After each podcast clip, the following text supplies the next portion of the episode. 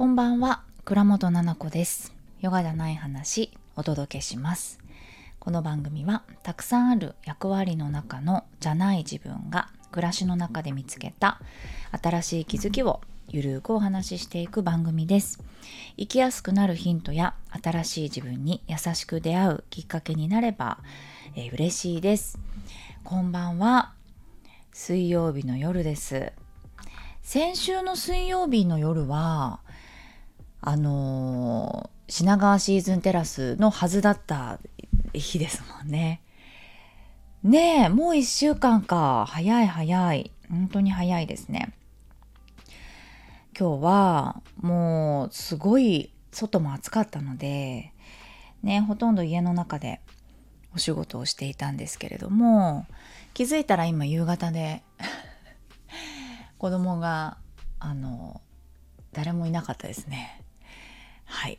あの習い事に行ったんじゃないんでしょうかきっと。っていう感じですね。そう。今日はですね何のお話をしようかなって決めてないんですけどそうそうそう。昨日ねたまたまお友達とランチをしていてあれ本当に決めてないの？みたいなララジオ？台本あるわけないじゃんっていう。逆にこのこのさ何？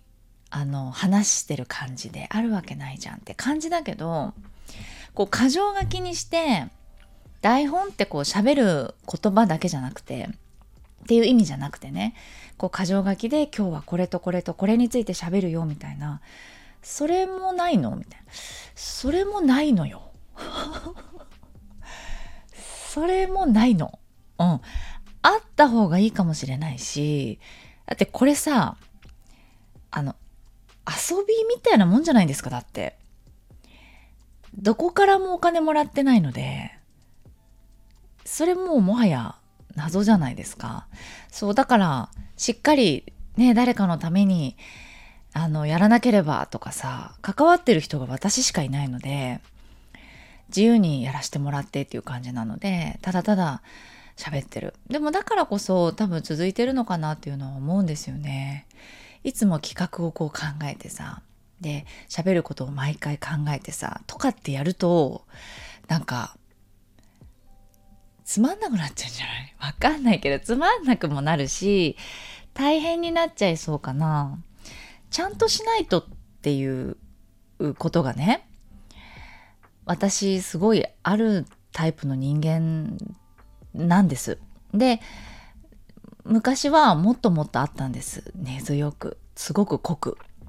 でもそれがまあ生きづらさだなとかっていうことに気づいてからちゃんとしないとっていうのがえ何のためにっていうふうになってきてちゃんとしなくてもいいところではちゃんとしないっていうことをしていったんです。どれぐらいちゃんとかっていうと今ふっと出てきたのが私車で寝れなかったんですよ誰かが運転している車では絶対に寝れないんですよ。運転してる人が寝てればいいですよ。どういう状況って感じですけどまあ止まっていて何寝たりする時ってあんまりないじゃんそれが。だからそれこそお友達とスノボーに行くとかさなんか、うん、寝にくいのよね。その気気を使っちゃってんだろうね。だからちゃんとしないととかかわいそうだなとかさ寝ちゃったら。とかって思ってた。で結婚してしばらくも旦那さんにもそれ言ってたしちょっと寝るの苦手かもしれないって。うん。そうだよ。心許してる人だったらいいのかもしれないけどそんなことないもんね。だって心許してたりするじゃない？お友達とか旦那さんとかそうでも寝れなかったからちゃんとしないとモードがデフォルトであるみたいなさ。でもこのラジオの中ではあんまりちゃんとしてないじゃないですか。うん。だから喋れるんだろうねボタンを押してすぐって思います。でその子に言われたのがねあと話してた時にねなんかでもとか言って結局いろんな話をこうトントコするけれどもテーマというかさなんか戻ってくるじゃんみたいな。一個の話にみたいな。あそうって。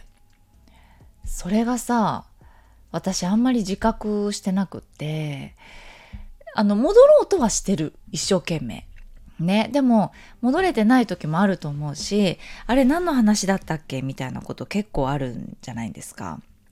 ね、だから頑張って戻るようにはしてます。それもね頭の中で覚えてる。今日何の話しようかなとか言って頭に出てきた時にあこの雑談ってきっとこういうことが言いたいんだよなっていうのが頭の中にあってまあそれを軸に話すようにはしてるのね。そうだからなんとなくまとまった風に聞いてくれるのかしら。聞いてくれてるのかしら。嬉しいね。っていうかそうやってさリアルなお友達がさラジオを聞いてくれてるっていうのもすごく嬉しいですね。ラジオからあの知りましたとかっていう方もさ多いでしょ？すごいよね。未だにちょっとなかなか信じられないけど。ありがたいことだなって思ってます。うん、なんか特にさこういうのってなんかわかんない。インスタグラムの伸ばし方とかさなんかメンタルの整え方とかさそういうハウトゥーを言ってないじゃないですかラジオで。ね。でもうんとこれって全て受け取る人の本当に力みたいなところあるじゃないですか。あとはさ、力だけじゃなくてタイミング？ね、すごくタイムリーな話だったり、たまたまね、したりすると、おーってさ、こっちとしてはさ、台本もなくよ、頭に出てきたことをポンポコって、タヌキ？ポンポコってさ、喋ってるのに、それを良きこととしてメモメモって頭の中でふんふんって聞いてくれてるっていうのは、すごい嬉しいじゃん。私のおかげじゃないのよ、それって。皆さんの凄さだからさ。っていうふうに思ったりする。ねえ、嬉しい嬉しい。いつもありがとうございます。昨日ね、それで神社に行ったわけですよ。友達とランチをして、あのさ、とか言って、その神社の隣にあるお店行こうとか言って、行きたいみたいで、あ、行こう行こう。じゃあ神社も行こうとか言って、行って、でたまたま私が車を止めてるところ自由が丘だったんだけどのところの近くにも奥沢神社っていう神社があって結局なんか神社を2か所行くっていうあのランチになったんだけど 奥沢神社はね一人で行ったんだけどそうそこでねうんとまず最初の神社に行った時にさ御朱印がね一粒万倍日のなんか限定の御朱印がありますよみたいな言ってくれて、えーみたいな。今日って一粒万倍日だったのって知らなかったとか言って、すごいなんか引き寄せだねなんて言って、だって待ち合わせがそもそも別の子も一緒に遊ぶだったから、あの渋谷だったんですよ。それをなんだか自由が丘に変えてたから、あ、なんか不思議だねなんて言いながら、それいただいて、で、奥沢神社に行った時に一人で、ちょっとね、大鳥肌だったんです実は。誰もいなくてなんかお参りした時にあの何て言うかな奥がすごい気になってあこれどこまで続いてんだろうと思って割と狭いんですよね都会にあるからさ。でもなんだか奥っていうか裏っていうかなんか気になってそっちに歩いてったんですよ。もうそしたらさとんでもないのそこ。ちょっと知ってる人いるかな奥沢神社ね。空気がさ、ちょっともうとんでもなくて、うわーって鳥肌立って、これはちょっとって。本当にこのこのまま喋ってました。これはちょっと、とか言って。で、ご神木があったわけじゃないんだけど、その、ある場所がすごい気になったから、まあなんか手を合わせたりして、ああ、なるほど、なるほど、なんて思って、で、ね、いたんですよ。で、そこをしばらく眺めて座ったりして、で、カエルが卵を産みましたとかって書いてあってさ、で、よく見たらオタマジャクシがいっぱいいて、わあ、すごいなーって、綺麗なんだな、水がな、そもそもね、と思いながら、ただならぬ、多分怖い人は怖いと思う。奥行けないんじゃないかなって思うぐらいの、とんでもない空気でしたね。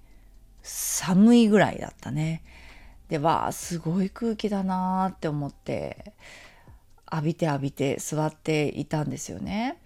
そしたらものすごいゆっくり大きな黒い蝶々が来てあまりにもゆっくりすぎてえコウモリだなぁと思ってよく見たら全然コウモリじゃないのよその飛び方とかさ蝶々の飛び方なの。ね。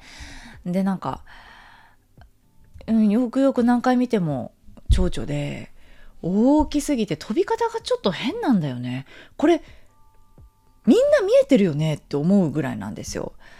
それぐらいなんかふわりふわり本当に漫画みたいに飛んででちょっとその私が歩こうとしたところの前を来たりしたので歩くの一回止め止まってその蝶々が左から右に流れてってじゃない飛んでってそれを見てたの。不思議だなーって。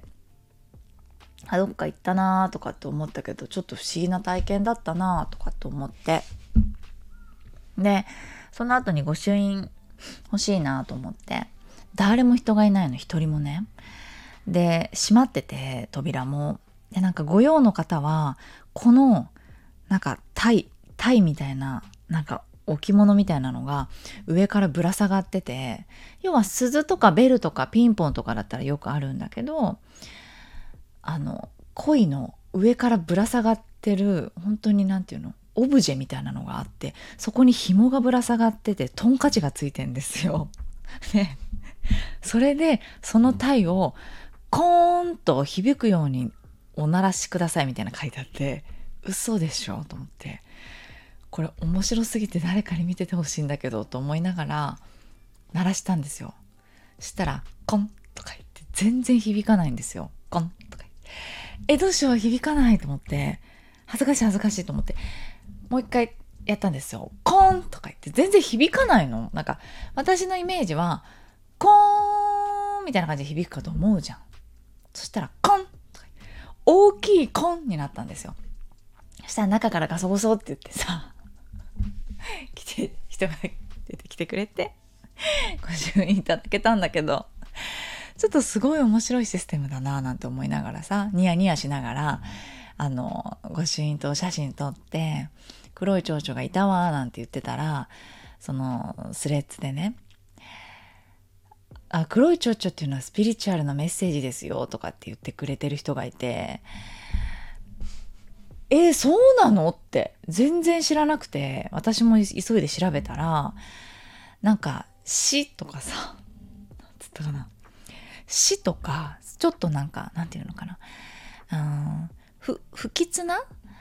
あのー、なんだろう。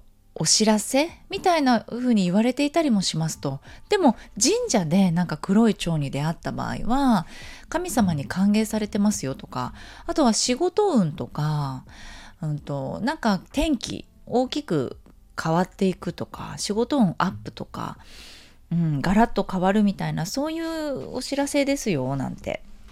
いうこと書いてあったの。で、へえみたいな。で、仕事の仕方だったりとか、いろんなこと私が今変えるっていう風になってて、だから、ああ、まあまあそうなんだろうな。全然怖いって思わなかったの。なんか怖いって思わない変な現象みたいなのが最近多くて、でも多分スピスピなんだろうなと思って、あの、受け入れてはいるんですよね。でその蝶々も、一瞬だってさ、変じゃん、私も。え、これ見えてるかなって他の人にって思うたんですよね。それぐらいの感じだったんですよ。っていうのは奄美大島で蝶々を見たんですよ。海ですよ。もうザバーンっていう結構強めの波の海で下が全部石の穂星海岸っていうと有名なね場所があるんだけどそこで瞑想したんだけど蝶々がさ飛んできてさ私たちがバス乗って行くまでずっとそこについてきてさ人の周りをくるくる。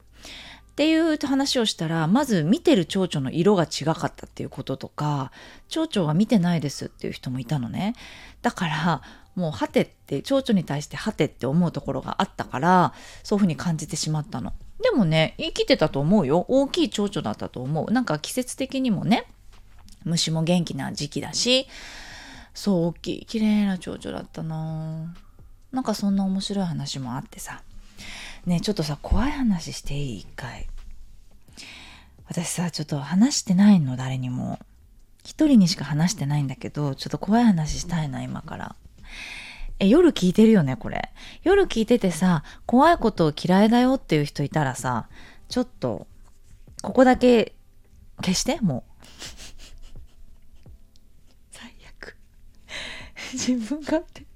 一回消して。こっから、ちょっと待って。じゃあ今日怖い話で終わりにしようかな。そっちの方がいいね。怖い話の後にさ、違う話してたらそれ聞きたかったなってなっちゃうもんね。じゃあなんとなく怖い話で終われるかい？怖い話で。またちょっと、あの、元気がある時にじゃあ聞いてね。私さ、この間、雨と雷とすごい日があったじゃないですか。東京に住んでるんだけど、私は。で、みんながインスタグラムのストーリーズとかに、その雷が、えっと、ピンク色？なんか、ピンクのチカチカで、雨もすごくて、あの、天達さんがね、お天気の私見てないんだけどその子が言ってたんだけど天達さんがなんか雷雲がおかしなことになってるって。あの1個なんじゃない？積乱雲っていうの？なんか雷の雲ってそんなに何個もなくってだいたい1個のものがこう大きく移動したりとかってする。それが何個も何個もあってピカゴロゴロピカゴロゴロっていうのが同時に何個も起きてたみたいな感じなんですって。だからほんと地響きみたいなさ、お家がちょっと揺れちゃうみたいな、あれ地震かなと思うぐらいの雷だったんです。で、さすがにワンちゃんもお餅もね、ビクビクしちゃって吠えてたの。で、ちょっとごめん、怖い話しちゃうんだけど、あの、オンラインサロンのスタディコースの読書クラブで、あの、撮ってる時だったんですよ。えっ、ー、とね、どっちかな？あ対談の本じゃない本かな？えっと、ママになることをやめましたみたいな本。ママにならな、私はママにならないことにしましたっていう本があるんだけど、その本を取ってる時に、実はそれがあっちゃったんだけど、あのなんかさ、そのピカゴロゴロなってる時でも読書クラブ撮ってて、で、お餅はワンワンちょっと騒いじゃったりしてたから、ところどころ切ったりしてたんだけど、鈴がさ、鈴の音が玄関でしてさ、チャリチャリチャリーンって。で、あ、なんか子供が起きたのかなと思ったんですよ。で、あの、廊下を歩いてきてて、チャリチャリーンって鈴を持って歩いてるんですよ。で、私リビングにいて、廊下がギリギリ見えないところ。そこで止まってるんですよね。で、あれあれ子供かなと思ったけど、子供じゃないわけ。ね。で、お餅が、なんでかというとお餅がすごい吠えてたから、その廊下見て。で、えーって、お化け来とるって思ったわけですよね。私はその瞬間に、ああ、ああ、ああ、そうかそうかって、ちょっと一回落ち着こうって。落ち着いて、私が首をキョンとこっちに、左にプンと傾けたらですね、廊下がちょっとだけ見える。うん、それ一番怖いよね。それ一番怖いじゃんだから、見なかった。うん、でもしばらくね、鈴を鳴らしてて、あ、オッケーオッケーって、分かった。そういうことなんだよねって。私の中で。入ってきたな、誰かって。まず一瞬思ったのは、お化けだったらまだいいよ。どっちがいいかわかんない。変な知らないさ、おじさんとかお家に入ってきちゃったら怖いじゃん。パパいないし、その時家にさ。でもおじさんだったらそんなゆっくり入ってこないじゃん。怖い人だったらね。ね。で、なんか、シャリシャリンって鈴の音が確実になってる。で、歩いてきてる音みたいなのも聞こえてるし、玄関から今、近くの音になってる、鈴が。うん。でも、で、外はこんなにゴロゴロドッカン、雷。チカチカしてる。ただならぬ雰囲気。なんだかこう軸割れたんかなと思ったわけですよちょっと。何かがこう変な揺れちゃってさ。そういう時ってなんか変なこと起こりそうじゃん。湿度もすごいしさわかんないけど。だからあそうか。ってでもなんか不思議と大丈夫な気がしたんですよね。ああなるほどな。これはきっと怖いおじさんじゃないなって。でも、何かなんだろうなって。オッケーって思ったわけですよ。それで、っていう話なんですけど、これオチないの。ごめんね、ただただ怖い話をして。で、見なかったよ、見なかったよ。見たとしても何も見えないよ、絶対。私見えたことないんだから、お化け。あ、うん、ない。でもなんかそう感じるとかさ、あ、いるんだろうなっていうことは感じたりはする。っていうのは、ほら、見ようとしてないから、私はさ。自分になんかそういう力があると思ってないから、ただただ聞こえちゃうとか、ただただ痛くなっちゃうとか、体が盛り上がっちゃうみたいなことはあるけど、私自身が多分それをまだな認めてないというかさ受け入れてないというかさ分かります？なんかニュアンス。よしみたいな風にこう見たり使ったりっていうのを全然しようとしてないからさ。うん。で、あ、嘘だ。家族に言ったんだわ、それ。で、家族に言って、えー、みたいな。もう子供とかも、えー、みたいな。パパとかママみたいな。大丈夫？誰だったの？それ？とか言って。そう。で、なんかまあそのね、一人の子に言ったら全然怖い人じゃなかったよって教えてくれて、ああ、そうなんだ、そうなんだ、だろうなと思ったよって、あんまり怖い感じはなかったからねって言って、ああでこうでこういう風なメッセージだったみたいよなんて言ってくれて、ああ、そうなんだって。それこそ黒い蝶々じゃないけど、ドンピシャで、そっかそっかって。もうそういうことなんだなとかっていうのを感じたりさ。ここ最近なんかちょっとさ、変だよね。なんかカンカン照りで太陽がいっぱい出てるけど雷もあるし。お天気も変だしさ。なんか変な事件も多いし。怖いねちょっとね。うん。でもなんかみんなしっかりさあの自分を信じてさ 生きていこう。ちょっと不思議なまとめになっちゃったけどさ。なんか結局さ私思うんだけどお化けの話じゃなくなっちゃうんだけどさ人間が一番怖くない？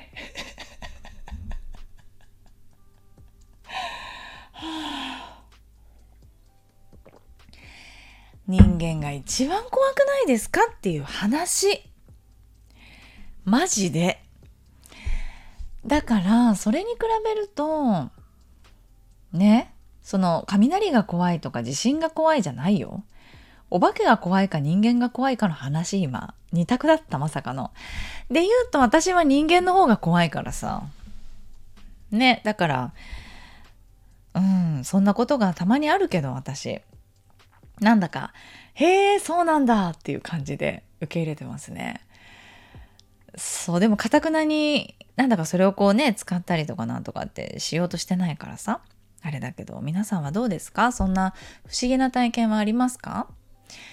ねなんか不思議な体験をさうんと自分の中でなんとなくあこういうことなのかなとかね感じるといいのかなと思うよ。それがさそのお化け的な話じゃなくってもなんかうまくいかないこととかさっきね言ってたのよオンラインサロンメンバーさんが。あの私オンラインサロンをやろうと思った時にインスタが使えなくなっちゃったんですって。オンラインサロンのページを作った途端インスタが使えなくなった。であ私こうやってインスタいきなり使えなくなるっていう日が起きてなくなるってなったらオンラインサロンができなくなっちゃうじゃんってバーンされたらって。え今やんない方がいいんだなとかってあこれってやり方ちょっと違うんだなって思ってやめたとかって言っててえー、まさにじゃんって。でその子もなんか昔から本当に知ってるんだけどいろいろねそういう自分にとってハッとすることとかが起きるんですよ。なんでこの人にこんなことされちゃうんだろうとかなんでこれがこんなにうまくいかなかったんだろうみたいなことがきっとね自分のその奥底の答えとね必ず結びついていて多分結びつけるんだよねこれってね。でつけて今まで来ていてなんかしっくりこう納得ができるんだよね。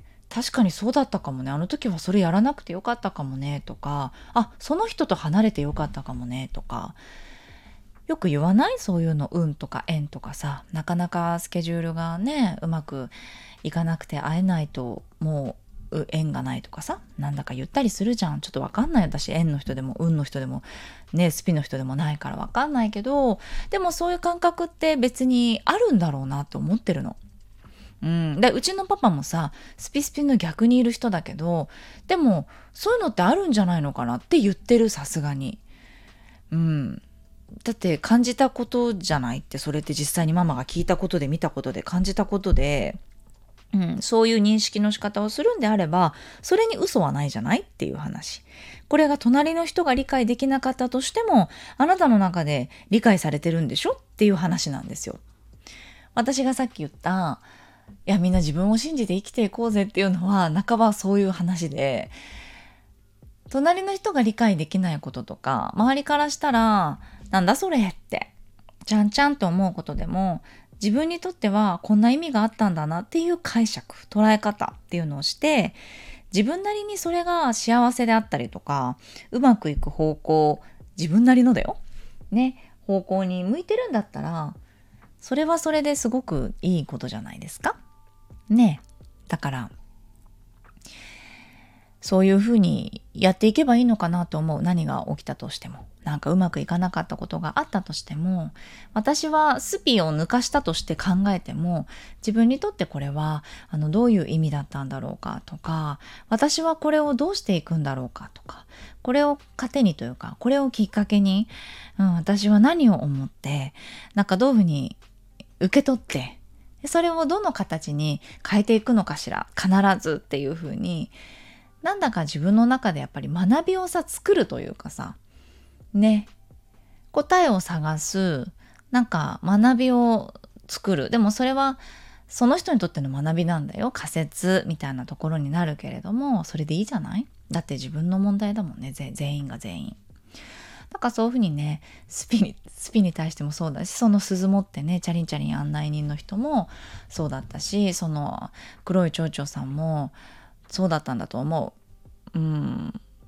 なんだか立て続けに起こる出来事が私もすごくいろんなこともう全部もう分かったよって思った。もう分かったってって。分かりましたっていうふうに思った。そう頭の中で考えてることをしっかり形にしなよっていう風に言われてることとかなんかそういうのもね受け取ってうんそうやって進んでいくんだなってうん思ったりします。なんかねお仕事が何らかの形で全部できなくなったら占い師にでもなろうかなと思ってます。嘘です。はい。ありがとうございました。ごめんね。怖い話嫌だった人いたかな？嫌だったよね。これさ、ポップに話せてた？ポップに話せてた気がする？どうかな？そもそも私あんまりポップじゃないじゃん。声のトーンとかさ、喋り方とか間とかさ、怖いかな？あー、怖かったかな？もう聞きたくないんですけど、このラジオって怒っちゃってる人いる？いたら教えてください。謝ります。はい。では、水曜日の夜ですね。本当にさ、暑いから、みんな無理なくさ、あの、クーラーつけよう。ね。で、私クーラーつけてさ、今、あれだよ。あの、なんだかこれ、なんていうの？この、かかとが出てる。あ、違う違う。つま先が出てて、リズムバランスさんのさ、私その着圧ソックス、寝る時にでもつけれる着圧ソックス大好きでさ、リズムバランスさんっていうブランドがあるのね。あの、ヨガウェアの。そこのさ、ルームウェアとかもさ、素敵なのね。で、そこの着圧ソックスめっちゃ気持ちいいんですよ。色も可愛いしさ。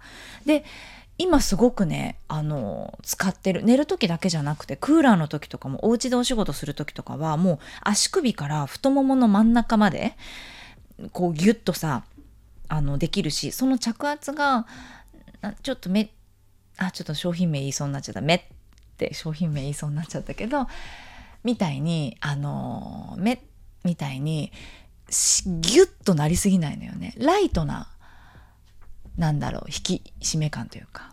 だから日中つけてても寝る時つけててもすごく苦しくなくてそしてクーラーの時でも足を冷やさないんだよね。なんかリズムバランスさんのそういったものとかあと腹巻きとかもあるの。夏でも使える腹巻きとか。あとはリズムバランスさんのあれも着てる私今。上の何？羽織？パジャマっていうかルームウェアでセットになってておズボンとなんかキャミソールと羽織？カーディガン？ですごいいいよね。薄手のカーディガンとかはお家でもクーラーの前にいる時とかクーラーのお部屋で何かやる時っていうのは羽織ってる。うん。そういうふうにしてさお部屋の温度はね涼しい方がなんか気づいたら家の中で熱中症になったりしてるんだって子供とか動物とか。そうだから、まあ、私たちね大人だけど気をつけないといけないからね。うんなんか夕方に一回塩分取る時間みたいのを 作ってる私も。うんなんか気をつけていきましょうね。体がびっくりしてるから今。はい。びっくりさせちゃったね今日みんなのこと。お化けの話急にしてさ。ごめんねもうしません嘘またしちゃうかもはい。ではでは、最後まで聞いていただいてありがとうございました。また金曜日の夜にお会いしましょう。あ、ねえねえ、一個だけ言っていいですか？えっ、と、渋谷の東急プラザ、え？東急プラザ渋谷で、8月20日に私ヨガのイベントに出演します。2時半から3時半まで。これはヨガがすごく慣れている人じゃなくて、まあ、心も体もヨガで癒されるってどんなことなのかなってあまり経験したことないなっていう人にも受けていただけるヨガのレッスンにしたんです。でチケットが販売し始めたばっかりなのでよかったら8月20日日曜日です。1時間だけ2時半から3時半まで渋谷の駅直結ですからね東急プラザ渋谷ぜひお越しください。ねラジオ聞いててヨガね都内に住んでいてヨガあんまり自信ないからと思ってる人でも大丈夫。あの本当に難しいヨガをしないので、うん、やってみたいなっていう方はみんな一人だからねなんか仲間内で参加するのかなと思ったら意外とそんなことないのよヨガのイベントって。一人ずつで来てくれる人とっても多いの。私もよくヨガヨガのイベントは一人で行ったりもしててさ。ねだから実際にお会いして一緒にヨガできたらなと思いますので、チケットまだ残りありますので、ぜひ、私のインスタグラムか、ちょっとこのラジオの概要欄のところに貼っておきますから、見てみてください。夏休みお会いできたらなと思います。ではでは、金曜日の夜にお会いしましょう。おやすみなさい。